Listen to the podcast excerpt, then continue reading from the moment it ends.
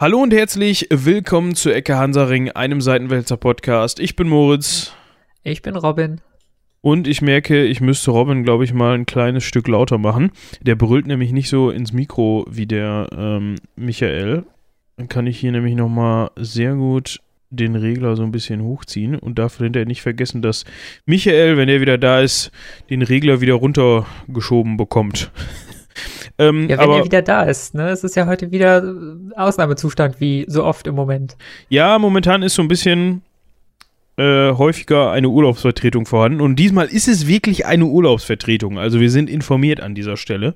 Äh, ich glaube, der Michi ist, wo ist der in? Ist der in Holland? Weiß ich gar nicht. Auf jeden Fall ist er in Urlaub gefahren und macht jetzt äh, sich einen lauen Lenz und ja. Ja, ich glaube, der macht, der macht äh, Familienurlaub. Also nicht in dem Sinne, dass der ähm, jetzt plötzlich Nachwuchs bekommen hätte, aber er macht trotzdem Familienurlaub.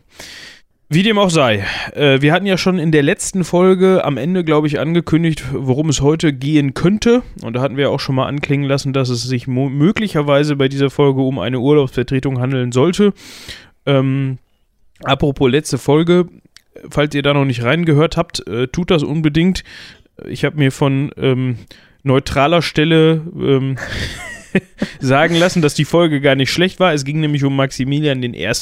Ähm, unter anderem Kaiser des Heiligen Römischen Reiches im Mittelalter oder Ende des Mittelalters, aber da kann man ja drüber streiten. Ja, so viel dazu. Äh, in dieser Folge soll es gehen um die Geschichte der Mafia. Das ist ja erstmal schon mal ein relativ grober Umriss und viel, wozu man erzählen kann. Ich wollte sagen, da haben wir uns jetzt echt mal eben kurz was vorgenommen, so die Geschichte der Mafia zu erzählen.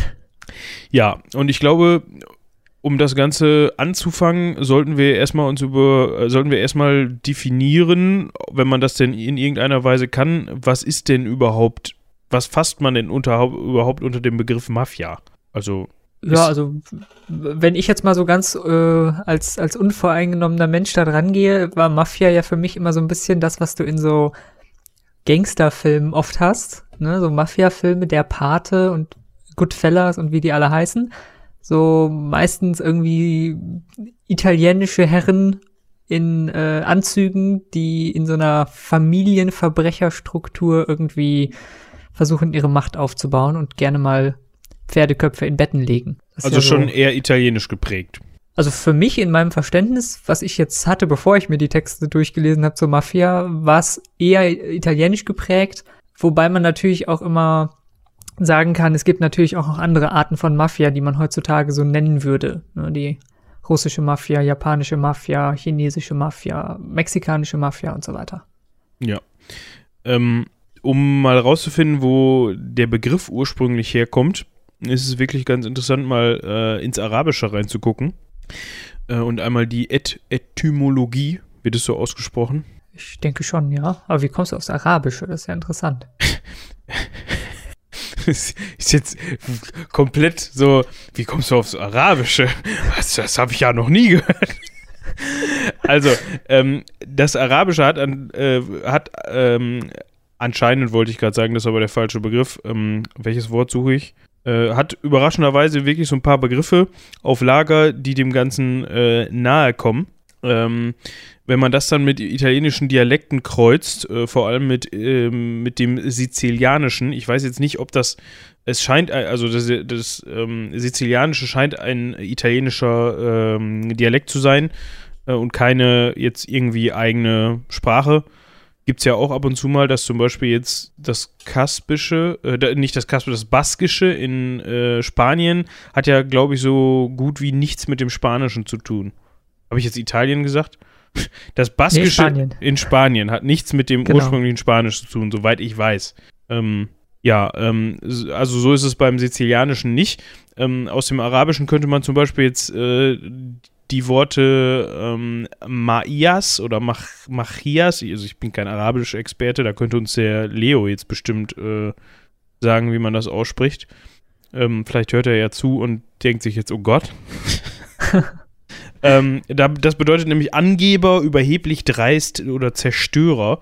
Ähm, oder das Wort ähm, Muafa, was heißt äh, Schutz bieten, beschützen oder ähm, ähm, das Wort Ma4 oder Ma-A4.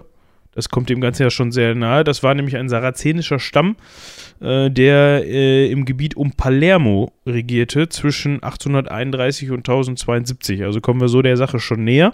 Und wenn man sich jetzt nochmal das äh, sizilianische äh, Wort äh, Mafiusu oder Marfusu anguckt, äh, dann bedeutet das so viel wie arrogant, eingebildet, aber auch mutig und schön und selbstsicher. Ah.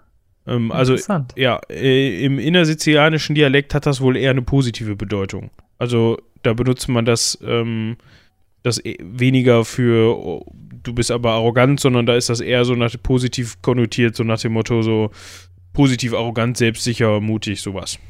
Mhm. Ja. Ähm, also das, der Begriff Mafia kommt also eigentlich ganz klar aus dem italienischen beziehungsweise aus dem sizilianischen Dialekt, vielleicht vom arabischen geprägt. Mhm und wenn man an die Mafia denkt, dann sagte Robin ja eben auch schon, dann denkt man ja eigentlich auch an die italienische Mafia. Und ähm, da ist die, kommt die Mafia im eigentlichen, nicht im eigentlichen Sinne, aber die italienische Mafia auch äh, logischerweise her. Die italienische Mafia kommt aus Italien. Uhu. genauer gesagt, Sehr logisch. Genauer gesagt aus Sizilien. Mhm. Und ähm, wenn man die italienische Mafia meint, dann meint man eigentlich auch die sogenannte Cosa Nostra, ähm, was italienisch ist für unsere Sache. Ja, also wahrscheinlich auch irgendwie lateinisch. Jetzt fehlt Michi wieder, aber das bedeutet im Lateinischen wahrscheinlich genau dasselbe. Ähm, und die gibt es ähm, seit der ersten Hälfte des 19. Jahrhundert, ist, Jahrhunderts, ist also noch gar nicht so alt ähm, und wird eigentlich so, ja, es ist, man könnte jetzt grob sagen, es ist eine Verbrecherorganisation. Mm, das Interessante an dieser Verbrecherorganisation ist aber, dass die in sogenannte ähm, äh, Familien eingeteilt ist. Also eine Mafia-Familie bedeutet jetzt nicht, dass das zwangsläufig alles Verwandte sind, sondern das bedeutet einfach, dass das, äh, dass das eine Struktur ist mit einem Boss, sozusagen. Ähm, und dann gibt es noch Unterstruktur, also gibt es natürlich noch Unterränge und so weiter. Ähm, also die ganz unten, äh, ganz unten hört sich so halt, äh, die, die in der niedrigsten Rangfolge werden zum Beispiel dann Ehrenmänner genannt ähm, und so weiter. Da gibt es so eine, so, eine, so eine Hierarchie, die eigentlich auch ziemlich gut äh, dokumentiert ist. Äh, die ist witzigerweise sehr ähnlich zu einer römischen Legion, also einer Armee des römischen Reiches. Ähm, so geht das zum Beispiel ganz oben los ähm, äh, mit dem sogenannten Commissione Interprovinciale. Also kann man das schon ableiten, Interprovinciale äh, über provinziell. Ne? Also über die Struktur des Provinziellen hinaus, würde ich jetzt mal sagen. Und ganz unten dann halt mit dem Soldati oder Pizziotti. Ähm, das ist dann halt ein normales Mitglied, ein sogenannter Ehrenmann. Dann gibt es halt dann noch die ähm, verschiedenen Stufen dazwischen. Was ich gar nicht wusste, es ist wohl inzw inzwischen oder auch schon länger so, dass es ähm, so einen, ja, ich sage jetzt mal, so eine Art Rat zu geben scheint. Mhm, diese quasi diese einzelnen Familien sich so zusammengetan haben, ne? Ja, also nicht die, die, die handeln schon für sich irgendwie autark, aber im Ernstfall oder genau ich sage jetzt mal, wenn es interessant wird, setzt man sich auch durch, durchaus mal mit den Oberhäuptern der anderen Familien zusammen, um halt zu verhindern, dass man irgendwie in einem blutigen Krieg äh, gegeneinander sich gegenseitig auslöscht, sondern da wird dann einfach mal drüber gesprochen und ähm, ja, das Ganze so aus der Welt geschafft, indem man sich, keine Ahnung, irgendwelche Gelder anbietet oder Ressourcen abtritt oder Machteinflüsse abtritt oder Gebiete, weiß nicht, so, ich weiß nicht, wie das, wie das läuft. Also Sonst würde ich das an dieser Stelle wahrscheinlich auch so nicht erzählen. Ich habe schon gesagt, müssen wir eigentlich so einen Disclaimer einbauen, falls der Falsche so zuhört, so nach dem Motto, ähm, äh, bitte legt uns keinen Pferdekopf ins Bett. Wäre wär nett. Wir verraten, gut. wir verraten nichts und wir wollen auch keinem irgendwas oder so. Wir wollen genau. einfach nur so ein bisschen. Bisschen aufklären. Ja, was aufklären. man vielleicht auch noch äh, sagen sollte, es gibt noch so zwei Dinge, die das Ganze so grob um, umreißen. Äh, also neben diesem Aufbau dieser Verbrecherorganisation oder Organisationen, die eben sehr oft diesen, diesen ähm, hierarchischen Aufbau haben, ist die Mafia, zumindest die Cosa Nostra, von der wir sprechen jetzt im Moment noch, ähm, immer auch eine Geheimorganisation gewesen. Das heißt, die, es war ganz, ganz wichtig, dass man eben nicht von außen Geheimnisse ausgeplaudert hat und gesagt hat, was Sache ist, so ungefähr, sondern ähm, gerade die Geheimhaltung wurde lange Zeit ganz, ganz, ganz hoch gehalten. Das hat sich inzwischen so ein bisschen wieder wohl gelockert, äh, gerade so nach dem Zweiten Weltkrieg, aber vorher war das eben wirklich so, dass wenn man dieses oberste Gebot gebrochen hat, dann musste man mit den Konsequenzen leben und das war oft dann der Tod. Also so von wegen Geheimhaltung und man redet nicht über den Fight Club und so weiter war schon war schon wichtig. Ist heute wahrscheinlich niemand noch so. Genau, und das macht es eben auch so schwierig, ähm, überhaupt irgendwie über die Strukturen der Mafia was zu schreiben oder so, oder das aufzudecken. Also es gibt viele, viele Bücher über die einzelnen ähm, Arten von Mafia und über die einzelnen Organisationen und so weiter. Aber das sind dann oft so Dinge, die dann von irgendwelchen äh, Undercover-Journalisten enthüllt wurden oder wo Leute sich wirklich unter Zeugenschutzprogrammen Sachen ausgeplaudert haben und so weiter. Also es ist jetzt nicht so, dass man irgendwo so einen Plan hat, wo man dann nachgucken könnte, so, ein, so ein Organigramm. Wer ist jetzt hier überhaupt Chef? Ja.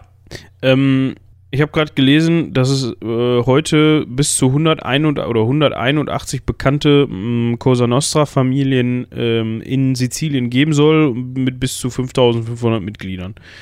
Ähm, hätte ich jetzt nicht Mal gedacht, dass das, ja. Kurz die Frage, Sizilien ist doch gar nicht so groß, oder? Äh, ich glaube, Sizilien ist gar nicht so klein, wenn man das mal im Vergleich zu äh, dem Rest Italiens sich anschaut. Ich habe hab jetzt keine ähm, Quadratmeter im Kopf, aber so äh, wenig sind es nicht. 25.000 sind es. Quadrat, Quadratkilometer. Quadratkilometer, also die ja, Küstenlänge sind 1000 Kilometer roundabout. Was mich aber jetzt gerade interessieren würde, wäre die Einwohnerzahl. Die haben wir doch bestimmt auch. Ah, hier. 5 Millionen Einwohner. Ja. Also so klein, ja, so klein. So klein ist es doch nicht. nicht. Nee. Aber 150 Familien sind ja schon dann eine Menge. Ja. Ähm, jetzt könnte man sich ja fragen, was machen die denn überhaupt? Also, was wollen die überhaupt? Also, in, in erster Linie kann man sagen, ähm, der Zusammenschluss gilt erstmal dem der Förderung des Familienreichtums und des Einflusses.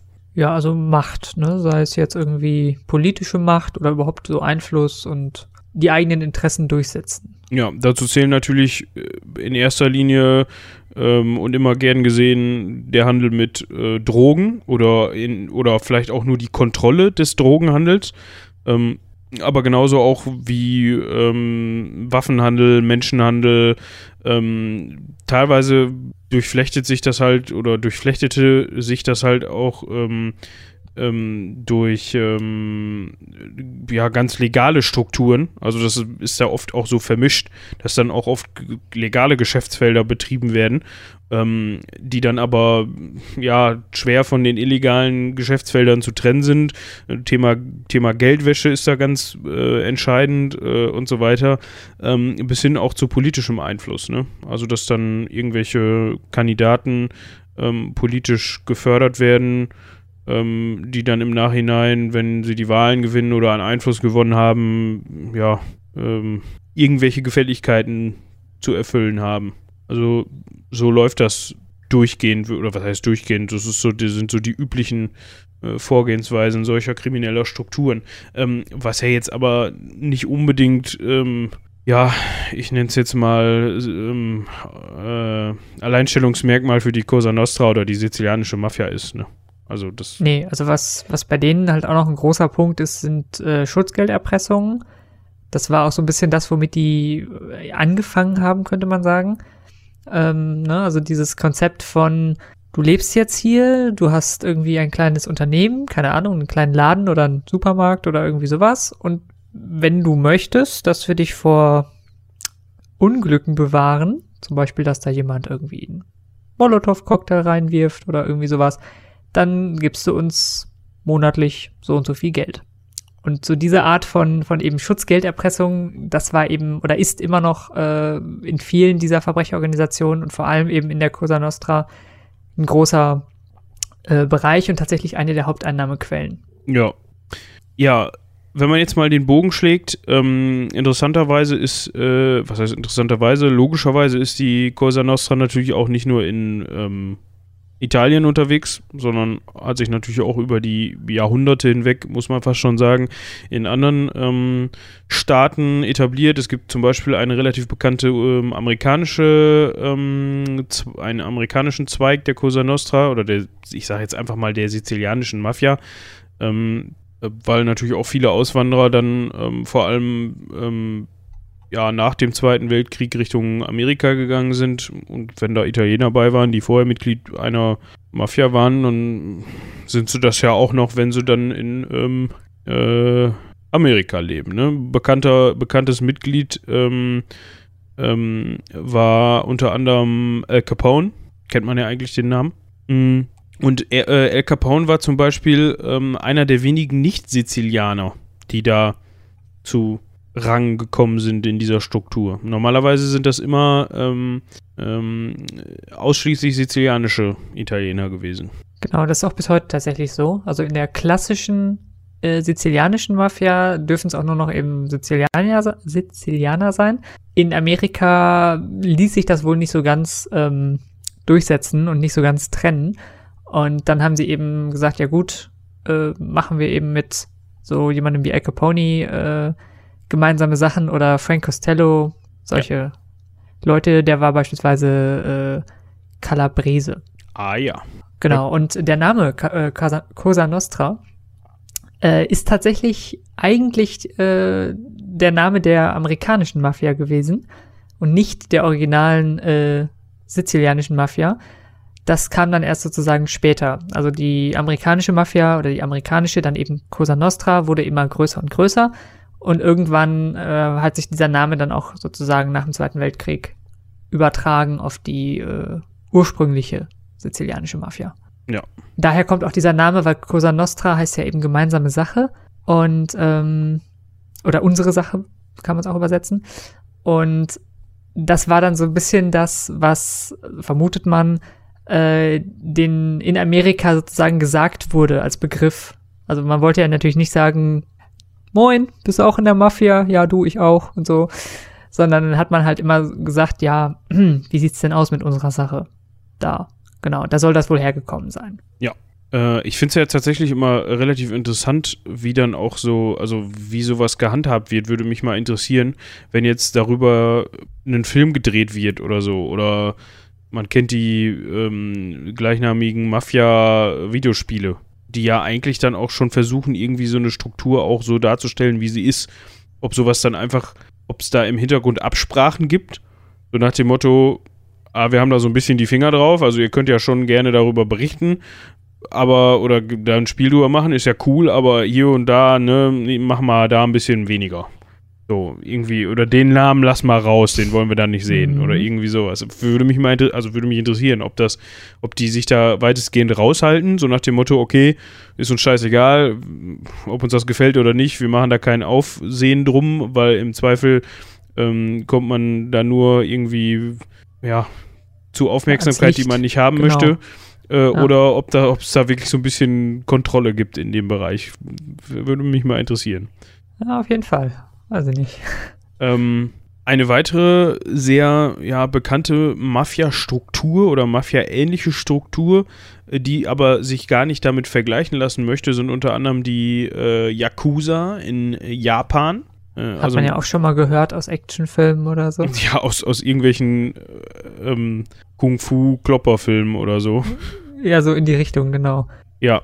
Ähm, Tatsächlich bedeutet Yakuza, wusste ich vorher gar nicht, ähm, ist, ist das Japanische für die Zahlenkombination 893. Ähm, aber also es ist aus, also jetzt weiß nicht, ob es, gibt es sowas wie Hochdeutsch, das Hochjapanisch? Keine Ahnung. Keine Ahnung. Also auf jeden Fall bedeutet Yakuza 893, also Ja 8, Q9 und Sa 3. Ähm, das hat wohl mit irgendeinem so Kartenspiel zu tun, einem japanischen Kartenspiel. Ähm, und diese Kombination, wenn man die ja zieht, legt, ich habe keine Ahnung, wie das Oicho Kabu, so wird das wohl genannt, dieses Kartenspiel, wie das funktioniert. Ähm, ähnlich wohl wie Blackjack, aber ich weiß auch nicht, wie Blackjack funktioniert. Bin ich auch nicht äh, firm drin, keine Ahnung. Ja, äh, aber diese Kombination ähm, 893 ist wohl komplett wertlos. Also das ist irgendwie so, als wenn du ja, beim Poker eine 1, gibt es eine 1 im Pokerdeck? Boah, ich blamier mich hier. Oder eine, sagen wir mal eine 2, die gibt es, glaube ich. Ich glaube, eine 1 gibt es nicht.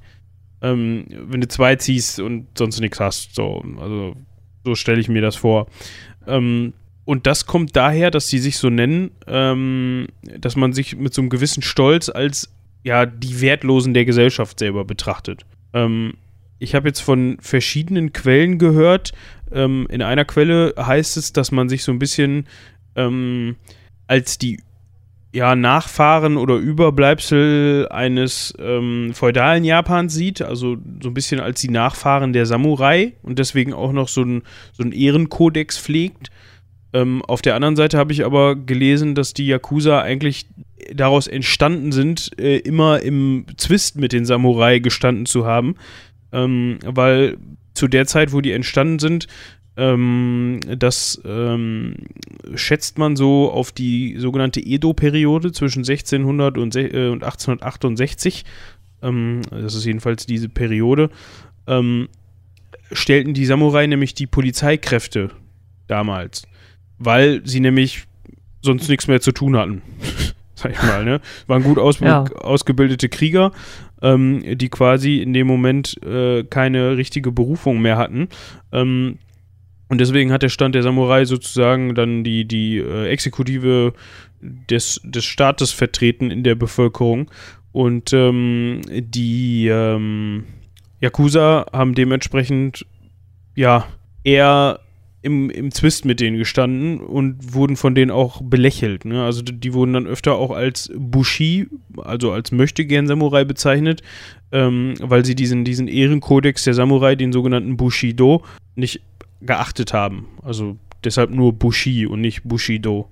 Ähm, ja, also so ein bisschen kann man da so ein, so ein, so ein ähm, Robin Hood-Image ableiten, was die Yakuza gehabt hat oder heute immer noch meint zu haben. Ja. Okay, also hat sich doch ein bisschen anders entwickelt, könnte man meinen, als vielleicht so die sizilianische Mafia.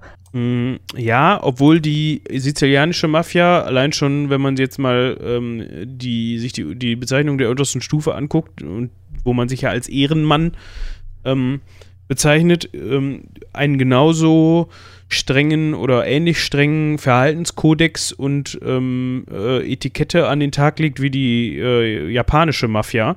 Ähm, aber die japanische Mafia vergleicht sich zum Beispiel ungern, also die Yakuza ähm, haben es zum Beispiel sehr, sehr ungern, wenn man sie als Mafia bezeichnet. Weil das wohl für die irgendwie abwertend ist. Also wieso, oder sie verstehen es abwertend. Ähm, nichtsdestotrotz, äh, Geschäftsfelder sind sehr, sehr ähnlich zu der, ist, zu der äh, ja. sizilianischen oder italienischen Mafia. Ähm, das heißt, Schmuggel, Schwarzhandel, Menschenhandel, Glücksspiel, Drogenhandel, ähm, bis hin in politische Manipulation, Geldwäsche, also das Übliche, was wir eben schon gehört haben. Schutzgelderpressung ganz ähm, vorneweg. Ähm, ja, also quasi dasselbe Spiel. Ähm, was ich relativ interessant fand, ähm, es ist wohl tatsächlich so, dass in manchen Gebieten Japans auch also die, dass die Yakuza nicht gefürchtet wird, sondern respektiert. Also das ist ein Unterschied. Ähm, dass auch durchaus mal ein, ein ja, Yakuza-Boss auf der offenen Straße mit seinen Jungs lang geht und die Leute dem so, ach guck, ne, hier, Jupp wieder, ne? So, und dem dann nett zulächeln und winken und der zurücklächelt und ja, dass man sich so kennt und alles ist gut. Ich meine, ich will das jetzt nicht sagen, ich will jetzt nicht sagen, dass das in, in dem in den italienischen ähm, Fällen nicht so ist. Ne? Also könnte ich mir schon vorstellen, dass da, wenn man nicht unbedingt äh, im Konflikt mit diesen Parteien liegt, äh, warum sollte man vor denen ähm, Angst haben? Ne? Wenn man immer sein Schutzgeld bezahlt und die einem vielleicht sogar im Zweifel ähm, im passenden Moment dann mal zur Seite stehen, ne? wenn sie auch das leisten, wofür man dann bezahlt, ähm, kann man ja auch ganz äh, normal oder, oder relativ ohne Sorgen mit diesen Leuten umgehen, glaube ich. Das Oder ist ja auch so ein Punkt, davon leben ja auch solche Organisationen quasi. Ne? Also einerseits natürlich von ihrer, ich nenne es mal, kriminellen Macht, die sie haben. Dadurch, dass sie eben diese ganzen, wie du sie gerade genannt hast, Betätigungsfelder innehaben. Auf der anderen Seite braucht es ja auch Menschen, die dann da mitmachen. Und das sind ja dann sehr, sehr große Gruppen. ähm, du hast ja gerade von diesen, diesen ähm, Legionsstrukturen da erzählt, äh, wie das aufgebaut ist. Das sind ja schon relativ viele Leute, die da ähm, in diesen Strukturen irgendwie tätig sind und sei es eben in Anführungsstrichen nur in der Geldwäsche oder sonst irgendwas. Und diese Menschen muss man ja auch irgendwie für sich gewinnen. Ja, also ja gut. Ähm, man kann sich ja, man muss sich auch irgendwie mit dem, mit den in den Gebieten lebenden Menschen, ähm, über die man Macht hat, irgendwie arrangieren. Ja. Und am besten auch so arrangieren, dass man nicht unbedingt ähm, von denen gehasst wird. Ne? Ich meine, wenn man sich mit denen verscherzt, dann wird es so wie bei jeder Kriminali Kriminal kriminellen Organisation auf der Welt sein. Ähm, ja, dann, äh, dann ist das halt äh, schade, aber ähm, ja, dann hat man halt ein Problem. Ähm, bei, den, bei der Yakuza ist es tatsächlich auch so, oder habe ich, soweit habe ich jedenfalls gelesen, ich finde das immer relativ schwierig, da irgendwelche ähm, ja, genauen Dinge festzulegen und zu sagen, ja, das ist jetzt so, weil ich denke mal, das wird wahrscheinlich auch von, von Familie zu Familie, von, von, ähm, von äh, Struktur zu Struktur sich so ein bisschen unterscheiden. Ähm, aber die Yakuza ist anscheinend so geprägt, dass sie vor allem auch das Mittel der Gewalt nur als letztes Mittel sehen. Ähm, dass man auch sich wirklich so ein bisschen von diesem Image entfernen möchte, von diesem, okay, ähm, ja, wir enthaupten dich nachts in irgendeiner Seitengasse, sondern ähm, mehr zu dem, oder immer schon eigentlich mehr zu diesem nobleren, ähm, was ich immer auch sagte, Robin Hood, Robin Hood-Image-artigem ähm, äh, Ansehen zurück möchte und vor allem auch sagt so ein bisschen, okay, wir kümmern uns auch um die kleinen Leute, wir passen auf die auf.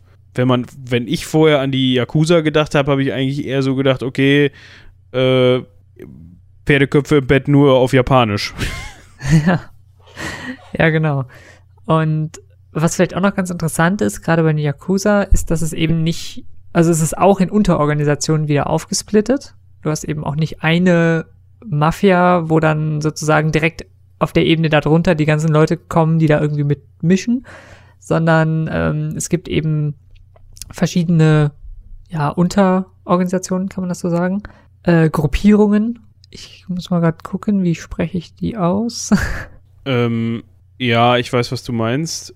Ähm, Moment. Also entweder heißen die ja Gumi oder Kai, wie ich das, also mit dem Na mit dem Nach mit dem Zusatz sozusagen. Also Sumiyoshi Kai zum Beispiel äh, oder Yamach, Yama, Yamaguchi oder Yamaguchi Gumi. Genau, also diese Yamaguchi Gumi oder wie man die ausspricht, äh, ist wohl die größte Gruppe innerhalb der Yakuza. Und ähm, also man, man vermutet, Anfang 2018 hatten sie ungefähr 5200 Mitglieder. Dann eben gab es die Kobe Yamaguchi. Das sind 2600 Leute gewesen ungefähr. Und äh, dann hat sich eben äh, 2017 nochmal eine andere neue Gruppe abgesplittet. Das waren die Ninkyo Yamaguchi. Das sind aber irgendwie nur weniger, also 460 geht man von aus Mitglieder. Wobei man natürlich auch wieder immer sagen muss, so Zahlen sind immer schwierig zu bewerten, weil man natürlich nie weiß, woher kommen die jetzt. Die werden kein Register führen mit Mitgliedern.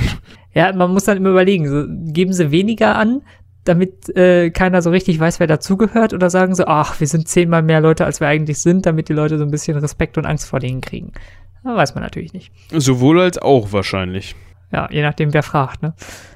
Ja. Ähm, als netter, netter Nebensatz vielleicht nochmal eben, ähm, was für die Yakuza äh, bekannt ist und was auch heute immer noch so praktiziert wird, dass die immer besonders tätowiert sind. Ähm, also das ist so ein Erkennungszeichen von denen, ne? dass die immer ähm, ja, großflächig tätowiert sind, am besten damit mit ihren ähm, Strukturabzeichen ähm, oder mit, mit, die dann noch mit irgendwelchen ähm, Tieren aus der japanischen Mythologie, oft Drachen oder Tiger oder sowas, ähm, ja, verziert sind. Das ist so, so eine Art Erkennungszeichen, würde ich das jetzt einfach mal so nennen. Ähm, das waren eigentlich so jetzt zwei Beispiele einer, einer von sehr klassischen Mafia-Strukturen. Ich versuche die ganze Zeit zu überlegen, gibt es mafiösen, mafiosen, Maf Mafia-Strukturen einfach. Klingt gut. Bleiben wir dabei. Bleiben wir dabei. Ähm, aber im Grunde ist es ja, abgesehen von diesem Ehrenkodex und von dieser, ja, Verhaltensweise, die die an den Tag legen, ja auch nichts anderes als viele andere Verbrecherstrukturen. So, erstes Beispiel, was mir dazu einfällt, keine Ahnung, Bandidos oder Hells Angels, eher vielleicht ein europäisches, aber auch amerikanisches Phänomen, jetzt irgendwelche Motorradclubs, die halt so gewachsen sind, ähm, ja, und jetzt inzwischen so einen Einfluss haben auf genau diese Geschäftsfelder auch. Ne? Das heißt, auch diese Strukturen, würde ich jetzt mal sagen, haben, sind ganz äh, viel im Schutzgeldmilieu unterwegs. Prostitution, Drogenhandel, Menschenhandel, Waffenhandel, also im Grunde kommen uns diese Geschäftsfelder alle bekannt vor. Ne? Mhm. Äh, selbes gilt natürlich auch für zum Beispiel gerade in Deutschland aktuell momentan äh, arabische Clans in Frankfurt oder Berlin. Ähm, oder wenn man das Ganze noch weiter spinnen will, äh, ähm, südamerikanische Kartelle, in, die dann halt ja, in Südamerika, Mittelamerika und in den USA wirken. Ja, und die im Grunde ja ähnlich funktionieren. Ne? Also du hast dann irgendwie auch eine Organisation mit relativ viel Einfluss, mit vielen Mitgliedern, die irgendwie hierarchisch aufgebaut ist. Und entweder du bist halt der kleine Mann, der irgendwelche ja, Aufträge ausführt und irgendwas von A nach B schmuggelt oder sonst irgendwas macht, oder du bist eben der, der oben sitzt und so ein bisschen äh, die Hand drauf hat. Und die Fäden in der Hand hat vor allem. Genau, genau. Ja, also im Grunde ist ja der Begriff Maf Mafia schon recht vielseitig einsetzbar, obwohl Mitglieder da jetzt wahrscheinlich widersprechen würden. Ich glaube, gerade die ähm, Cosa Nostra oder die sizilianische Mafia hat mal irgendwie versucht, sich diesen Begriff ich will nicht sagen schützen lassen, aber hätten es schon ganz gerne, wenn der Begriff Mafia nur für sie gelten würde. Und andersrum, wie ich eben sagte, mag die Yakuza oder mögen Yakuza es zum Beispiel überhaupt nicht, wenn man Yakuza als Mafia bezeichnet. Ja, so viel dazu.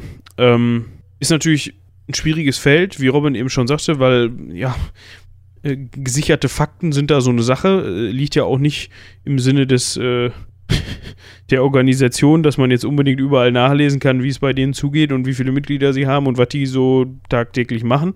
Ähm, aber mich wundert dann doch, wie viel man tatsächlich dann darüber erfahren kann.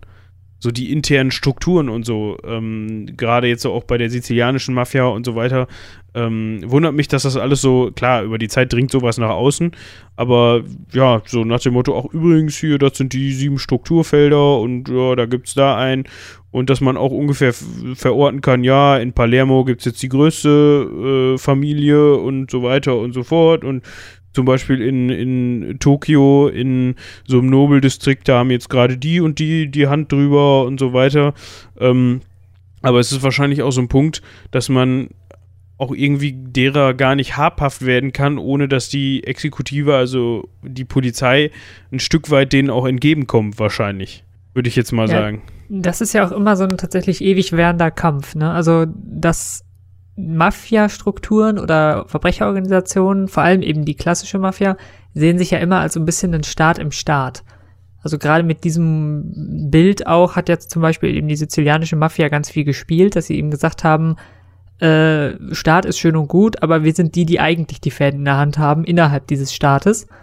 Und dass das natürlich nicht gewünscht ist, ist klar und dass dann auch die Polizei entsprechend oder auch äh, der Staat sozusagen versucht dagegen vorzugehen, was glaube ich sehr, sehr, sehr schwierig ist, wenn man es mit Organisationen zu tun hat, die in gewisser Weise geheim sind, die bestimmte Kodizes haben und wo die Mitglieder das als so eine Art Ehrenkodex ansehen, dass Geheimhaltung besteht.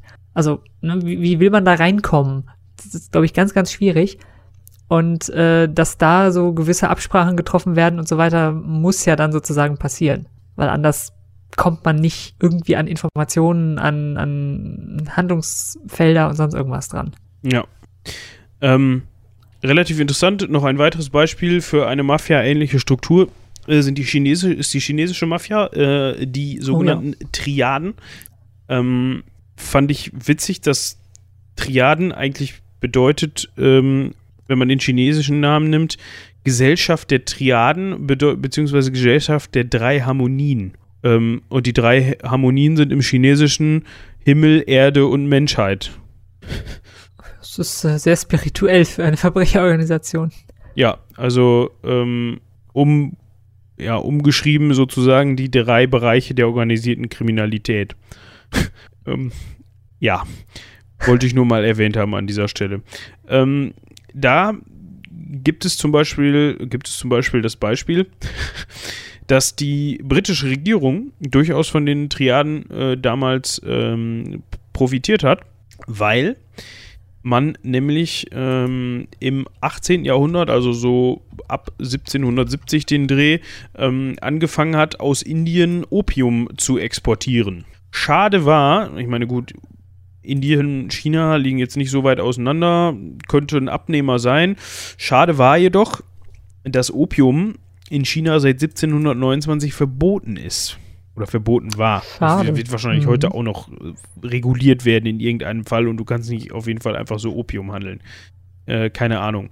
Ähm, da kann man natürlich jetzt nicht einfach öffentlich hingehen und sagen, hört mal zu, wir verkaufen euch jetzt Opium, sondern da muss man einen Abnehmer für finden. Und ähm, die britische Regierung hat dann sich an die Triaden gewandt, um den Opium zu verkaufen. Und die konnten das dann innerhalb Chinas natürlich verbreiten und weiterverkaufen.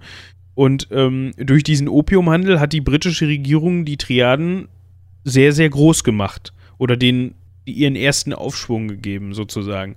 Da habe ich natürlich, habe ich vorher so zum Beispiel nicht gewusst. Ähm. Interessanterweise zum Beispiel auch, war zum Beispiel auch die deutsche Firma äh, IG Farben beteiligt. Heißen die so? Ja. Ähm, äh, das war allerdings etwas später. Ähm, da ging es dann darum, dass man äh, vor allem in Shanghai ähm, eine Pille verkauft hat, äh, die als Anti-Opium-Pillen bekannt geworden sind. Ähm, ich kann euch jetzt nicht sagen, ob das jetzt irgendwie als Gegenmittel für Opium gedacht war, sondern wahrscheinlich eher nur als Opiumersatz in dem Sinne, weil unter anderem halt auch ähm, reines Heroin und sowas verarbeitet worden sind. Mm, Aber auch Koffein und Milchzucker. Ähm, Okay, also wenn ihr das mal nachkochen wollt. ja, ähm, die wurden unter anderem auch von den Triaden, ähm, von der von der grünen Bande und von der roten Bande in Shanghai ähm, verkauft bzw. vertrieben durch ihre Vertriebsstrukturen. Ähm, die rote Bande hat da mit den mit der britischen Seite äh, unter anderem äh, mit der Firma Ja- Jardin, Jaden, Matheson und Co. Ich weiß nicht, wie man den ersten Namen ausspricht, ob das französisch ist. Jaden, Jardine, Matheson und Co. Keine Ahnung. Ähm, Ja, die haben halt mit denen gehandelt und die grüne Bande ähm, ähm, hat mit der französischen Seite zusammengearbeitet. Finde ich auch irgendwie witzig, muss ich sagen. Ähm, ja, und für diese Anti-Opium-Pille, von denen ca. 10.000 Stück hergestellt wurden, brauchte man unter anderem auch Strichin. Ähm, Strichin ist ein sehr giftiges Alkaloid. Strichnin oder Strichnin? Äh, Strichnin, Entschuldigung. Ich wollte schon sagen, das ja, Strichnin, genau, das ist ähm, ziemlich fieses Zeug. Ja, ich sehe es gerade. Höchstgradig umweltschädlich, löst sich schlecht in Wasser, hat so eine Kristallstruktur, sieht so ein bisschen, fast so ein wird, bisschen wird aus. gerne in, in Krimis äh, gegeben. Also wenn man mal so, gerade britische Krimis wird das gerne gemacht. Ja, lässt sich wohl auch als Rauschmittel verwenden, aber auch irgendwie als Medikament. Ich finde, das sieht so ein bisschen aus wie Meth, also so Methamphetamin-Kristalle. Nur, dass sie nicht blau sind. Und wir wissen ja, dass Meth immer bekanntlich blau ist. Seit neuestem. Man, man lernt durch Fernsehserien sehr viel, ja. Genau. Ähm, und dieses äh, Strichnin wurde geliefert 1927 von der IG Farben, unter anderem. Einer deutschen, Ja. Sehr bekannten deutschen Firma. Braucht auch mehrere Betätigungsfelder so. Ja. Ähm, so viel zu den Triaden. Das fand ich nochmal so ganz witzig zum Schluss nochmal eben so anzumerken, dass man auch durchaus, ja, ähm, große und eigentlich rechtschaffende Firmen auch gerne mal mit solchen Strukturen Geschäfte gemacht haben. Ja, vielleicht- vielleicht, sollte man zu den Triaden auch noch einen Punkt anmerken. Ähm, anders als die bisher besprochenen Mafia-Strukturen, wo es ja dann oft so einige Organisationen gab, die irgendwie auch dann teilweise miteinander manchmal im, im Clinch lagen und manchmal ihr eigenes Ding gemacht haben, dann wieder unter dieser Dachorganisation zusammengekommen sind und so weiter, ähm, gibt es bei den, bei den Triaden, und das der Name ist ja von auf eine gewisse Weise ein Plural. Nicht nur ein oder zwei Organisationen oder fünf, sondern schätzungsweise 5000 Triaden, die immer wieder verschiedene Bündnisse schließen, dann wieder ihr eigenes Ding machen und so weiter. Also das ist sozusagen eine, eine gigantische Organisation, was man eben auch daran merkt, dass sie viel, viel mehr Mitglieder haben als die anderen ähm, besprochenen Organisationen. Ne, also wir haben ja gerade zum Beispiel gehört, bei den Yakuza, da waren es dann mal so 5000 Mitglieder.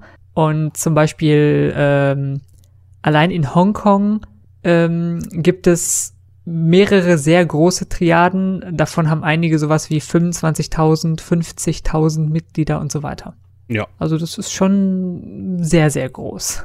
Also es sind ja vor allem auch so Strukturen, denen man auch eigentlich nicht habhaft werden kann, wahrscheinlich.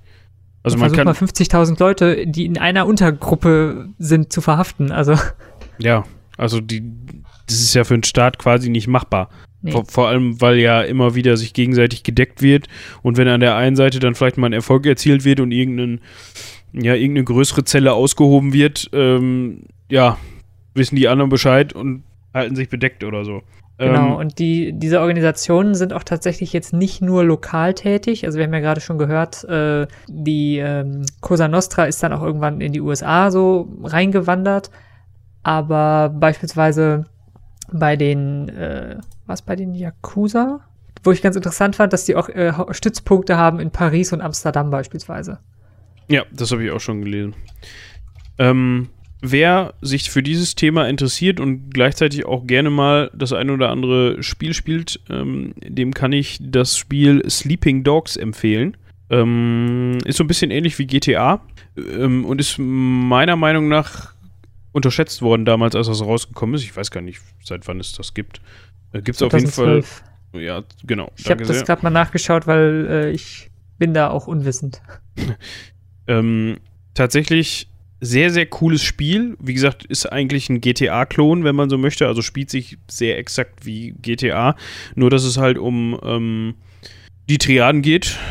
Ähm, und zwar um eine Unterorganisation oder eine Triadenorganisation in Hongkong.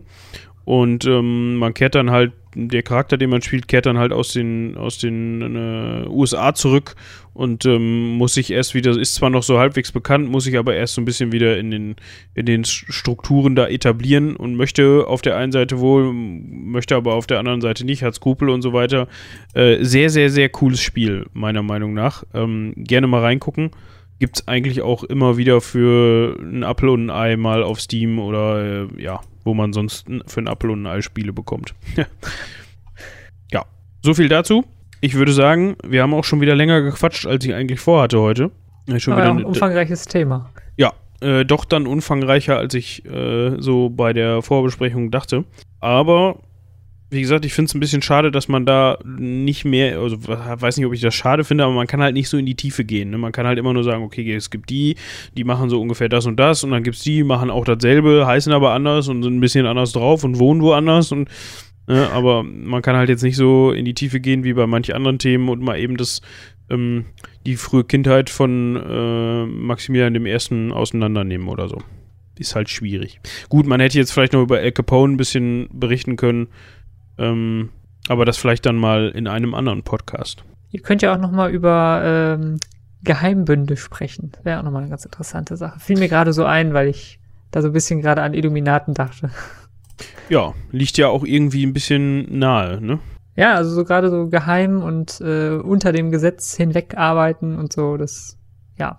Muss ja nicht immer unbedingt unter dem Gesetz sein, kann ja auch mit dem Gesetz, äh, von dem Gesetz verursacht worden oder, oder ins Leben gerufen sein, solche so Geheimorganisationen. Ja.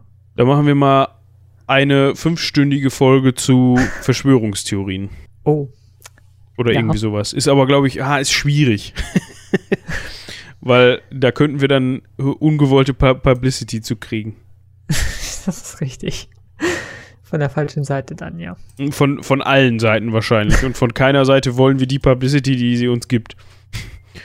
Weil die eine Seite kommt dann um die Ecke und sagt, ah, muss man doch keine Plattform bieten. Und die andere sagt, ja, siehst du, hier, da und da habt ihr falsch berichtet. Und, ja. und ich hole schon mal meinen Aluhut raus, ja. ja. Ja, den müssen wir dann sowieso aufsetzen. Bei der Folge.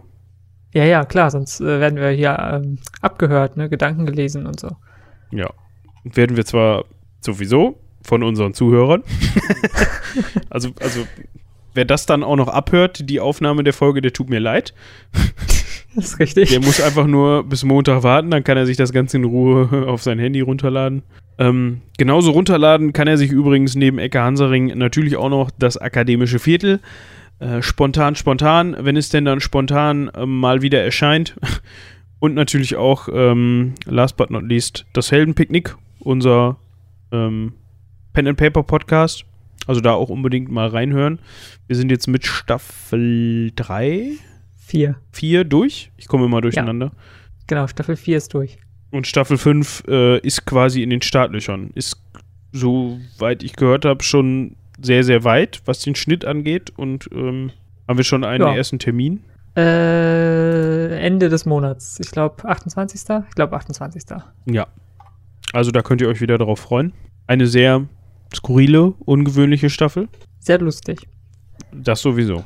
Ja, Gut.